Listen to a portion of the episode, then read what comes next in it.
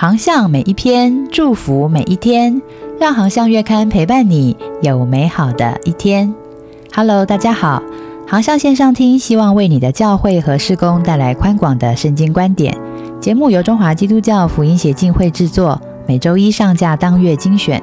欢迎喜欢的朋友关注、分享或到官网阅读更多文章，也欢迎你的奉献支持哦。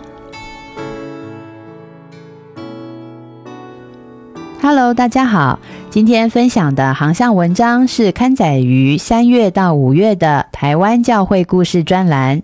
今天分享的故事是以马内利的福音传奇——澎湖浸信会。作者夏中坚牧师。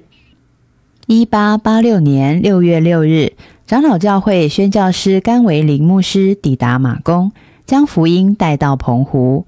然而，其后的二十二年间，孤垂澎湖最南端的七美岛，基督的福音却一直没有传入。七美旧名大屿，原来从前的大屿乡民憨厚，不知道世界有多大，还以为大屿岛比北邻的望安岛、雨平岛大得多，因此就自称为大屿。一直到一九四九年，外来官县长获悉当地有七个美人因为不堪倒扣的欺凌而投井自杀的传说，于是申报行政院同意将大禹改名为七美，而沿用至今。七美多数乡民以捕鱼和耕农作为生，因为靠天吃饭，对鬼魂神明极其敬奉。在临海的沙滩边，每隔数百公尺就有一座庙宇，其中香火最鼎盛、最灵验的，就属太子爷庙了。大约是西元一九一九年前，有一天，太子爷庙的鸡童起鸡，但神灵却上不了身。几个鸡童就来请教素有法力的下仔。下仔不是职业鸡童，但是他有阴阳眼，常常能够看见灵界的异象。有时也为人解厄治病。下载告诉来找他的鸡童说：“太子爷离庙去七特啦，所以才不能 key 档。”几个鸡童急忙的问：“那现在太子爷在哪里呢？”下载说：“太子爷搞怪作孽，把我家香炉上的香头都捏断了，所以我把他绑在这里。”下载指着门板上插着的一根针，说着。几位鸡童听到了，觉得不得了了，赶快跪下来，请下载释放太子爷。这时候的下载把针一拔，说：“好了，我帮一得邓起呀。”果然，几位鸡童回庙里一伏击，立即起鸡。应该就是一九一九年了吧？太子爷生辰纪念，有八个壮汉抬着太子爷的神轿，轿上站着赤裸上身的鸡童们。预备要在全岛巡视，但突然怪事发生，太子爷的神教上不了路，一直在庙城里横冲直撞。有人说，太子爷好像在庙城写字哦。好不容易找来一位识字的先生，拿着纸笔，按着神教的足迹临摹，好一阵子之后，写出了四个字：以马内利。只是没有人晓得这四个字是什么意思。太子爷庙的庙公与鸡童拿着这四个字问遍了七美的各家大庙，摆沙盘请神拆解，都问不到答案。后来庙公决定将太子爷的神像请上船，开船到马公的天后宫，请马祖拆解。姚鲁张凡好不容易到了马公。摆上沙盘，请马祖降旨拆解，但也不得其解。正当庙内喧嚷不休，这时候的外面来了个老先生，他每天都到庙前的树下下棋。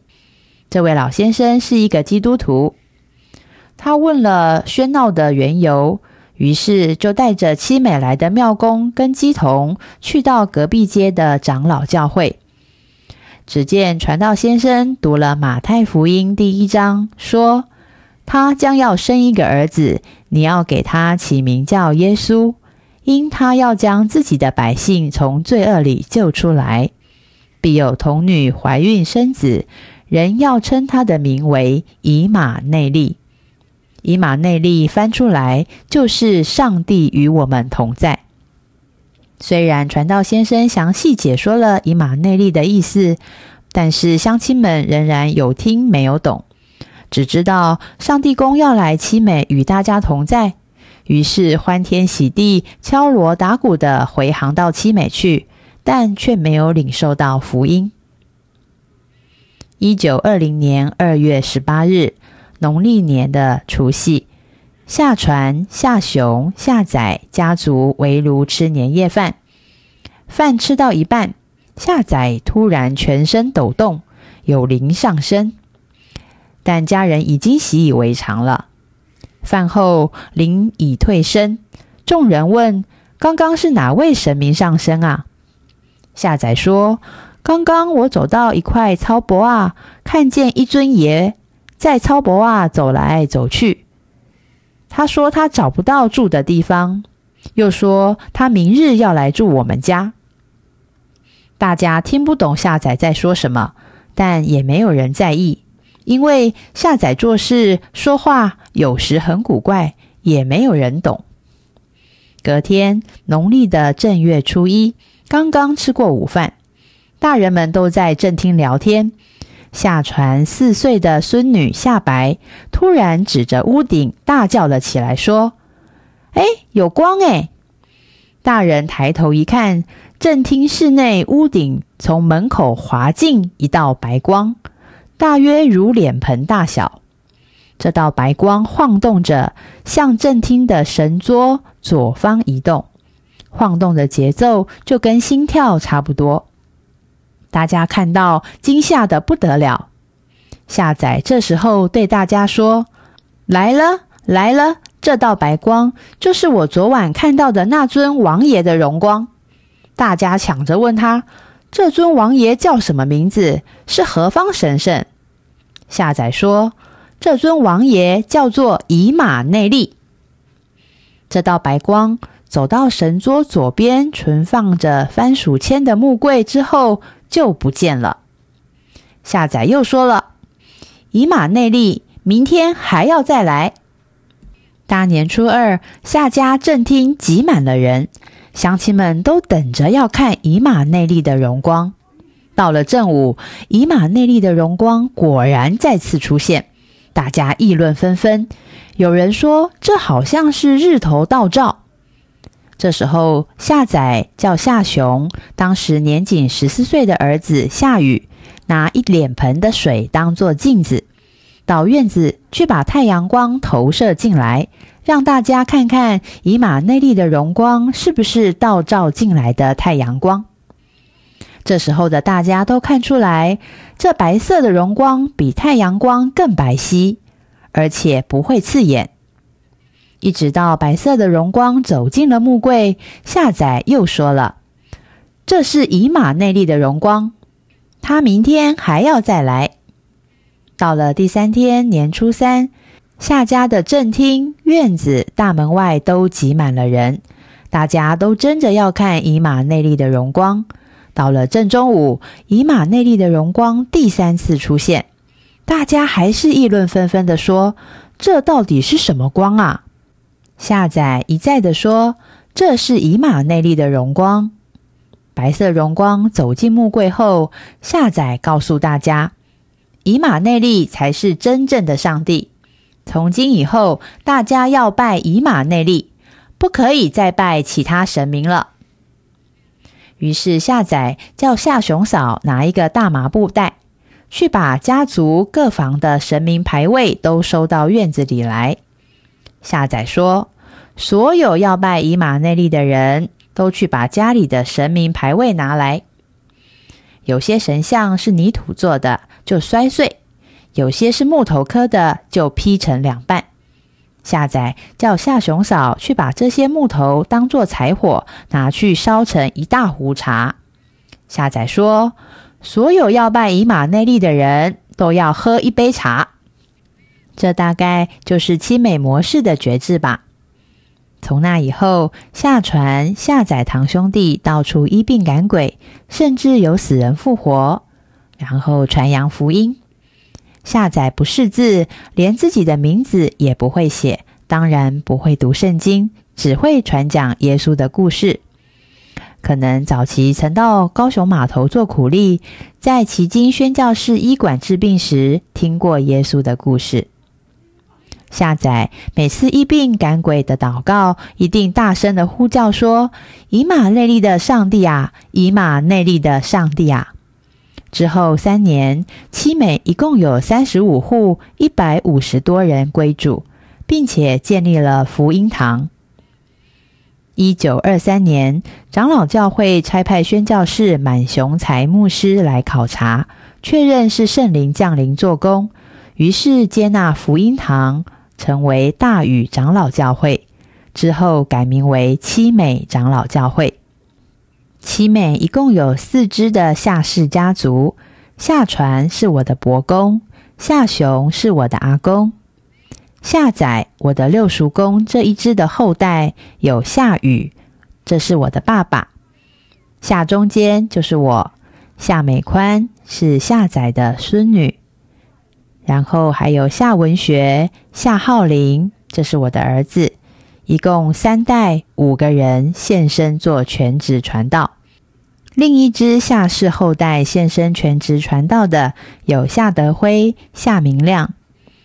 同知另有夏瑜嫁入吴家，其儿孙吴文宗、吴忠一、吴正一父子三人，后来联手牧养澎湖敬信会。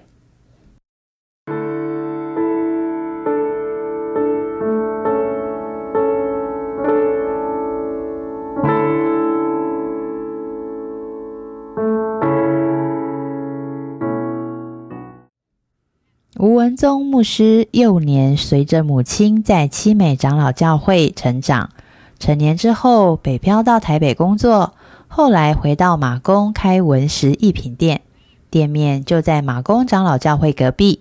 于是文宗夫妇就在马公长老教会聚会侍奉。吴文宗牧师回忆说：“我回到澎湖开店后，心里一直有两个强烈的感动。”每次开车经过围墙高耸的澎湖监狱，上帝就感动我要进到监狱传福音。有一次搭船要回到七美，一出马公港就看到湖景岛，岛的半山腰有一间漂亮的礼拜堂，但是它的门却是关着的。上帝就感动我要去打开湖景教会的大门。当时湖景长老教会因为已经没有信徒了，只好关闭，交由马公长老教会托管。于是吴文宗向教会请求，让他可以每个礼拜六日去到湖景，打开教会的大门。主日早上自己在教会中崇拜，下午他就去探访传福音。吴文宗牧师回忆说：“当时我的心里非常火热。”上船传福音，下船也传福音。每次到湖景，就到西山高处举手祷告。结果第一年就有四个人受洗归主，于是教会又开始有了主日崇拜。文宗牧师因为受感动要进监狱传福音，所以他又参加了澎湖浸信会的监狱事工团队，有时也参加聚会。那时候的澎湖浸信会刚建堂不久，因为传道人异动而无人牧养。信徒见到文宗在湖景岛与狱中热心传福音的果效，于是请他来牧养澎湖浸信会。这个邀请吓到了那时候还不是牧师的文宗，他心里想。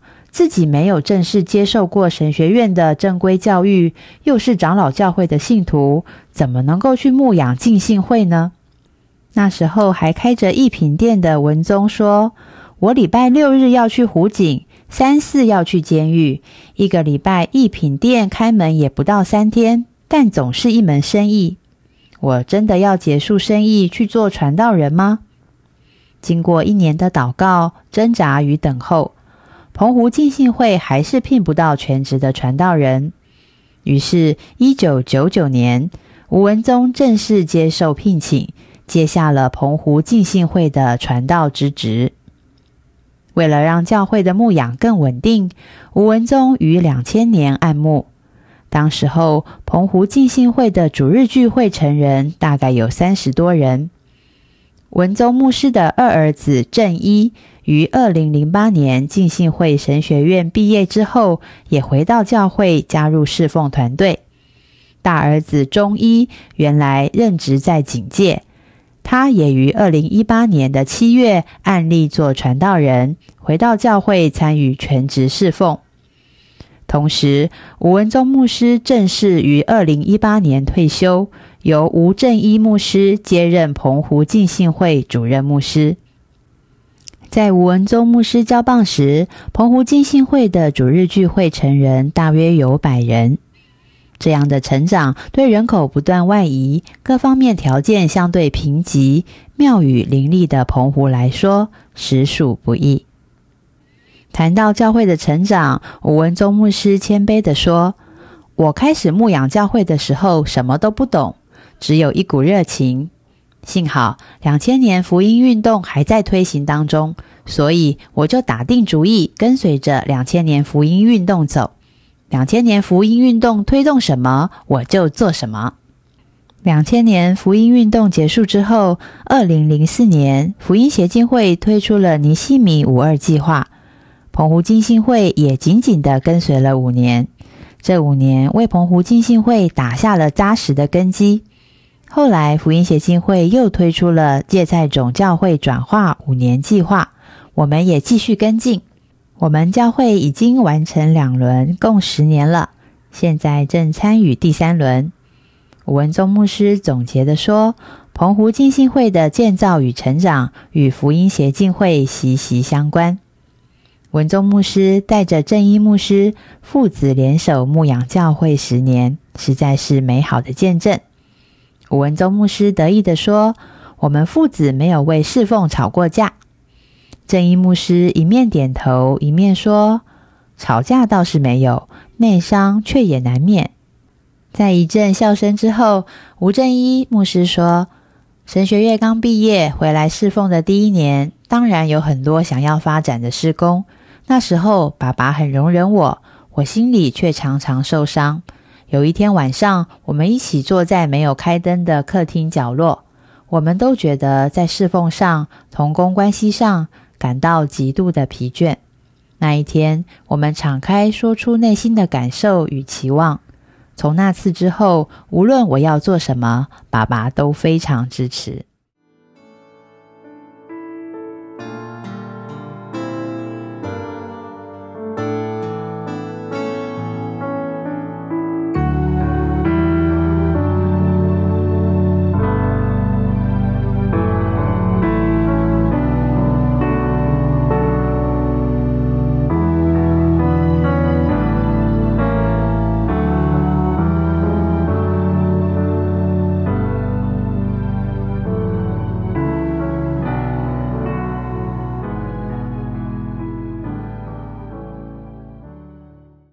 尽管吴文宗牧师父子同心侍奉，但要在澎湖宣教、建造教会，谈何容易？吴文宗牧师说：“这几年，我们的福音队持续到澎湖东北角的小离岛、原贝、鸟屿、吉贝传福音。三个小岛加起来，大概有近百人信主受洗。可是邀他们来参加主日礼拜，总共只来了两个人。”文宗牧师很无奈的说着：“他们的想法是能够多拜一个神很好，五拜无波比。但是要加入基督教，那可不行，会被触鼻桃味亲家狗赞美戏。在澎湖，除了马公是属于都市形态外，澎湖的村社邻里关系紧密，都是家族形态，生活以庙宇为中心。”因此，要在乡下地方建立新教会，实属不易。可能要以家庭礼拜据点为主要策略。虽然极度的艰难，但是澎湖浸信会仍然努力的想开拓布道所。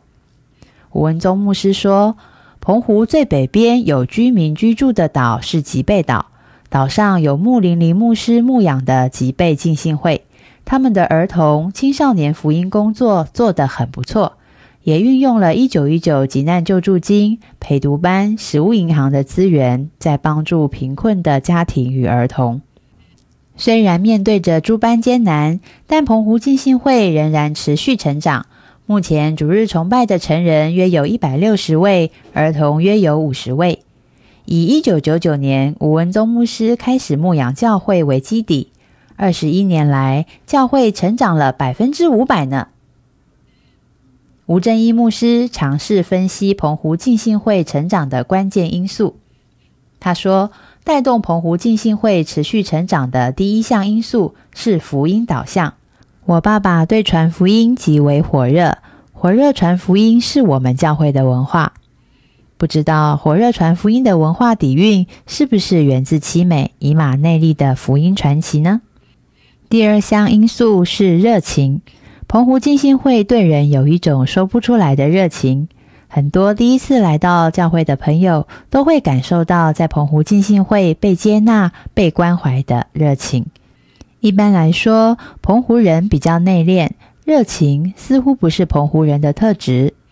关于这一点，吴文宗牧师强调说：“我认为澎湖浸信会的热情是圣灵特别赏赐的恩高。”正义牧师继续分析有关于澎湖浸信会成长的因素。他说：“我觉得第三项因素是自由而没有辖制的侍奉。”他特别解释这一点，因为我们教会虽然是浸信会，但是我们没有设立执事会，也没有投票制。我们只有每个月召开核心同工会议，只要愿意参与做核心同工的，都可以来开会。因此，教会里充满了自动参与的侍奉与动力。正义牧师毫不思考的继续说：“第四项因素是家庭化。澎湖浸信会真的很像一个大家庭，每个信徒都是家人，在教会中坦诚分享、彼此帮补都很自然。所有信徒就像一家人。”正义牧师的哥哥吴中一传道也特别说。我们教会也是一个充满爱、充满上帝同在的教会，连教会中的孩子都能够感受到，也会主动这么说呢。我另外好奇，真一怎么会想要回到澎湖接下澎湖浸信会牧会的棒子呢？真一说，他在大学毕业前，突然听到一个声音对他说：“你要去读神学院。”这个声音断断续续的出现，越来越大声。甚至大到他听不到同学跟他说话，而且足足持续了一个礼拜。于是正一大学一毕业后，他就考进了浸信会神学院就读。吴文宗牧师原来是希望正一一毕业后就能够留在台湾的教会历练，但是正一的想法是，澎湖人就该回到澎湖来侍奉。正一说：“我担心在台湾教会侍奉可以学到经验，但却可能失去了对澎湖的热情。”当时我正好读到希伯来书十一章八节，说亚伯拉罕因着信蒙召的时候，就遵命出去，往将来要得为业的地方去。出去的时候还不知往哪里去。这段经文让我心里受到极大的感动。又想到我爸常说，澎湖教会的传道人在澎湖牧会期间都很短，所以我就决定回澎湖侍奉了。的确，出于上帝的引导与差遣，上帝就亲自印证侍奉的果效。正义牧师沉稳地说：“从参与侍奉到接棒，我都觉得我是站在巨人的肩膀上侍奉。”我爸多年稳健的牧养建造，以及搭配多年的成熟童工团队，让我在教会牧养的建造上根基稳固。正义牧师说，这十几年来，福音协进会所推动的四合一策略、芥菜种教会五年转化计划，对澎湖浸信会的影响极大。两轮十年的建造，我们真的做到了事工精简化。信徒的体质再造化，教会建造理念一致化。吴正义牧师越说越兴奋，他说：“教会真的完全落实了四合一策略，主日系统化的讲道、圣经速读、小组内容、灵修进度等四项主题同步化所产生的共振，对信徒的灵命建造真的非常有果效。”福音协进会所举办的健康教会课程，这一牧师每次都从马公搭机到台北来参加。他认为健康教会的课程帮助他建立清晰的教会观，让他在建造教会上能够平衡、全面、多元的思考。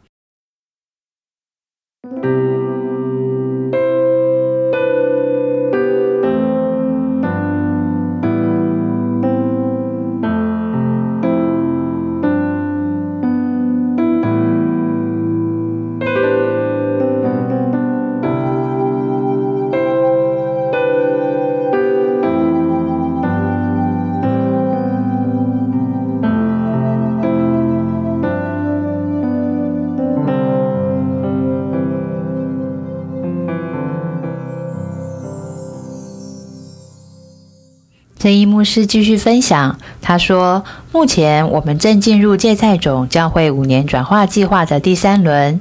福音协进会只提供每年度六卷书的一三一三黄金经卷规划，不再提供详细的讲章大纲。结果对我们教会反而产生了更正面的影响。我们在教会中组成了一个讲道班，一起讨论讲章的大纲。成员还可以参与讲道侍奉。”教会中的讲员团队反而增加成长了。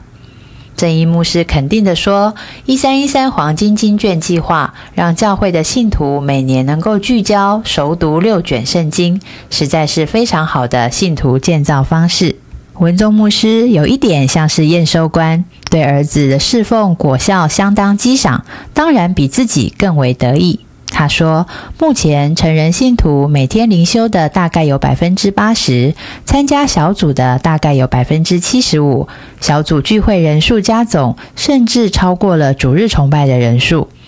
小组聚会人数之所以能够超过主日人数，当然是因为不少的信徒在主日的时候不方便来聚会。”正义牧师正考虑要运用建造围教会的策略，让更多不方便来主日聚会的信徒可以参加周间的围教会聚会。吴正义牧师补充说，在疫情的影响下，我们教会信徒的灵修生活、圣经速读、小组聚会反而更落实，主日实体的加上线上的参与人数也没有减少。我们还设计了防疫奉献包，让信徒可以放在家里，把主日奉献投入防疫奉献包内，等到参加实体聚会时再带到教会中奉献。所以在奉献上也没有受到影响。在澎湖浸信会还有另外一个施工特色，就是青年施工。青年施工正是澎湖浸信会的主轴施工，也是成长最快的施工哦。吴文宗牧师的大儿子中医传道已经负责青年事工有三年之久。中医传道说：“我们百分之九十的青年都是第一代归主的信徒，而马公的高中、大学毕业生大概有百分之九十都会离开澎湖到台湾去就业或就学。因此，我们为青年事工规划了短、中、长程的计划。”吴中医传道在警察界工作了二十一年，蒙召现身读完神学院后，就回到澎湖侍奉。因为出身警务，对策略规划、有效行动很有概念。中医传道所规划的短程计划是真理建造。他设计让进入教会的青少年能够在短时间内认识，并且委身于教会小组，热爱失丧的灵魂，熟悉纪要真理，稳定参加聚会，稳定奉献。他说：“现在的青少年被称为 Z 世代，教会传统的聚会触不到他们的心，所以我们必须要依据他们的生活文化来装备他们。”例如，我要带他们查考爱马门还是爱耶稣，就先去看看陶喆的《爱我还是爱他》的 MV，然后再来讨论经文。我们也会举办青少年很热爱的骇客任务活动。从二零二一年开始推动的幸福小组，青少年也非常的热心投入。当过警察的中医传道，仍然带着一点警官的威严。但是又很有大哥哥的亲和力，对青年的带领充满智慧。中医传道相信，经过短程的磨练，青年们在信仰上应该已经建立了基础的根基，以后就算离开了澎湖，也不会偏离主道。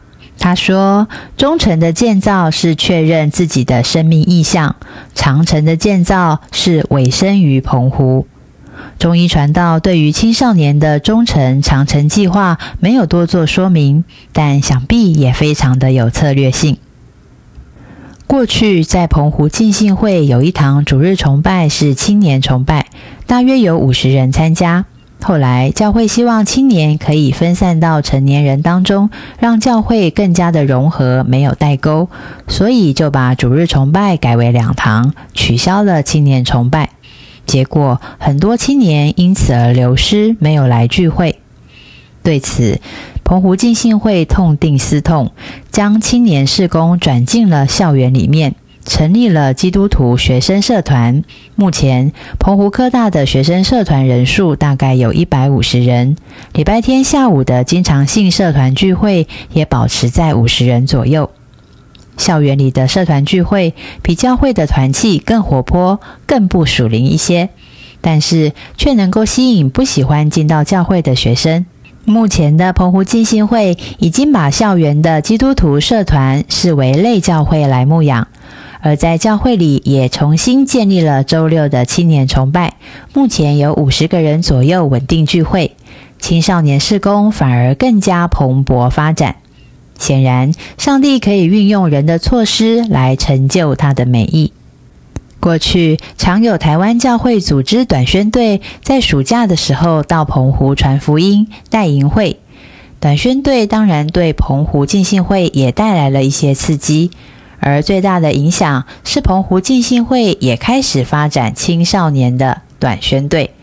过去八年，澎湖浸信会开始到台湾偏乡的部落短宣，对短宣队员来说，这是生命蜕变的最好途径。澎湖浸信会的青年事工固然蓬勃发展，但是仍然需要面对百分之九十的青年会离开澎湖到台湾的问题，这也是非都会区的教会都需要面对的难题。不但如此，澎湖基信会也有不少公务人员与军人，他们也因为工作的缘故，到澎湖几年就被调走。吴正义牧师说：“我们教会的青少年、成年的确一直处于流动的状态，但是很特别的是，这样的流动却为我们教会带来不少的新鲜气息。所以，我们没有为青少年、成年人的流动性而感到沮丧或失望，反而是很正面、很感恩的接受这样的流动所带给教会的活力。”中医传道补充说：“我们接受部分成年的信徒与青少年会离开的必然事实。这样的心态让我们能够更积极的建构、塑造属灵素养的系统，让离开的信徒与青少年无论去哪里都可以活出这样的属灵素养，热心参与教会的侍奉。这不是说我们已经做到了，但是我们就是要朝着这个方向继续努力。”在正义牧师与中医兄弟党的教会建造蓝图中，他们已经有了共识，要把离开澎湖的信徒或者青年当作教会差派的宣教士，让健康教会的建造可以无远佛界的扩展。虽然相当多的成年人、青少年因为生涯发展而离开澎湖，但是也有不少人从台湾来到澎湖落户哦。文玉就是一个典型的例子。文玉是澎湖浸信会全职的多媒体童工。小六的时候，曾经跟着好朋友到教会信了耶稣。高中感受到上帝的呼召，他就现身服侍主。在误打误撞之下，文玉学会了摄影专业，也涉猎了各种影音工作。自从高中开始，就接受了多媒体的专业训练。后来他有机会来到澎湖，一来就爱上了澎湖。文玉说：“澎湖的悠闲慢活、环境景观、淳朴文化，深深地吸引我。我觉得在澎湖可以让我的创意生命得到更深的沉淀与发挥。而澎湖浸信会的爱与被接纳的氛围，让我觉得这才是我的家。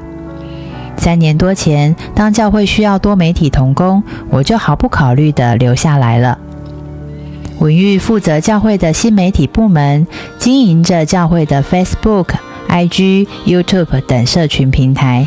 教会的逐日崇拜、各项活动、见证的记录影片拍摄，还有训练新媒体童工等等，都因着文玉的加入而更显得有声有色。文玉加入侍奉团队，使离岛的澎湖浸信会在新媒体的样貌上，比起都会区的大型教会一点都不逊色，甚至有过之而无不及呢。这样看来，信徒的专业侍奉在澎湖浸信会是可以得着高度的发挥。文玉说，三年多来，在教会侍奉中最让我感动的是正义牧师对我说的一段话。他说：“无论你做什么，我都支持你。我会把你像当儿子一样的看待。”他不只是这样说，也真的这样对我。信徒的专业需要被尊重、信任、有空间。中医传道的根生人事工也是另一个典型的例子。中医传道在澎湖浸信会发展了根生人的工作。有点像是他爸爸文宗牧师投身监狱教化的升级版。中医传道说：“我以前当警察，抓了不少罪犯，也送了不少人进监狱。但是常常做完笔录，没过多久，嫌犯又在辖区闲晃，或者进了监狱没多久又出来再犯。我心想，除非接受耶稣，生命改变，否则单靠警政司法是不可能改变人的。”以前我是抓人的警察，现在我要成为救人的传道。没想到过去的警务专业也可以成为今日的侍奉意向。整体来看，澎湖浸信会无论是在青少年事工、儿童事工、小组牧养、灵修敬拜、装备系统、教会文化、祷告动力、宣教布道。社区词汇的工作，教会领导的管理上都有均衡的发展。美国加州马鞍峰教会的华里克牧师说：“教会只要平衡，就会健康；健康就会成长。”澎湖浸信会虽然只是一个中小型的教会，但却是一个健康发展的教会。从一九九九年到二零二二年，澎湖浸信会从四十个人发展到一百七十个人，加上校园社团，已经成为两百二十人的教会了。也许在台湾都会区，两百二十人的教会不算大，但是在澎湖离岛，这却是上帝极大的作为。然而，澎湖浸信会并不以此为足。他们不但要在北海的吉贝开拓福音据点，还预备要在蓬南的山水、景安、丰贵建立分堂，在湖西乡建立微型教会。澎湖浸信会领受了亚伯拉罕的信心，向东西南北观看，也领受了耶稣的心意，从东、从西、从南、从北，将有人来，在上帝的国里坐席。在采访的过程当中，吴文忠牧师看着两个儿子，得意了，说了好几句。他们的侍奉绝对是青出于蓝，青出于蓝。其实，在我看来，是青蓝相辉映。打虎亲兄弟，上阵父子兵。吴文宗牧师、吴中医传道、吴正一牧师，两代三人正延续着七美以马内利的神迹。同心建造着离岛澎湖的福音传奇。不可错过的广告时间。兰内托德，兰内吉豆，上帝正在台湾的每个角落行走。你呢？为台湾祷告计划预计以七年完成台湾三百六十八个行政区的祷告影片，由各地牧者撰写录制。辅以当地画面素材，加上中英文双语字幕，经费预估一千八百四十万元，请为这个为主癫狂的计划代祷奉献。请上网搜寻“为台湾祷告计划”。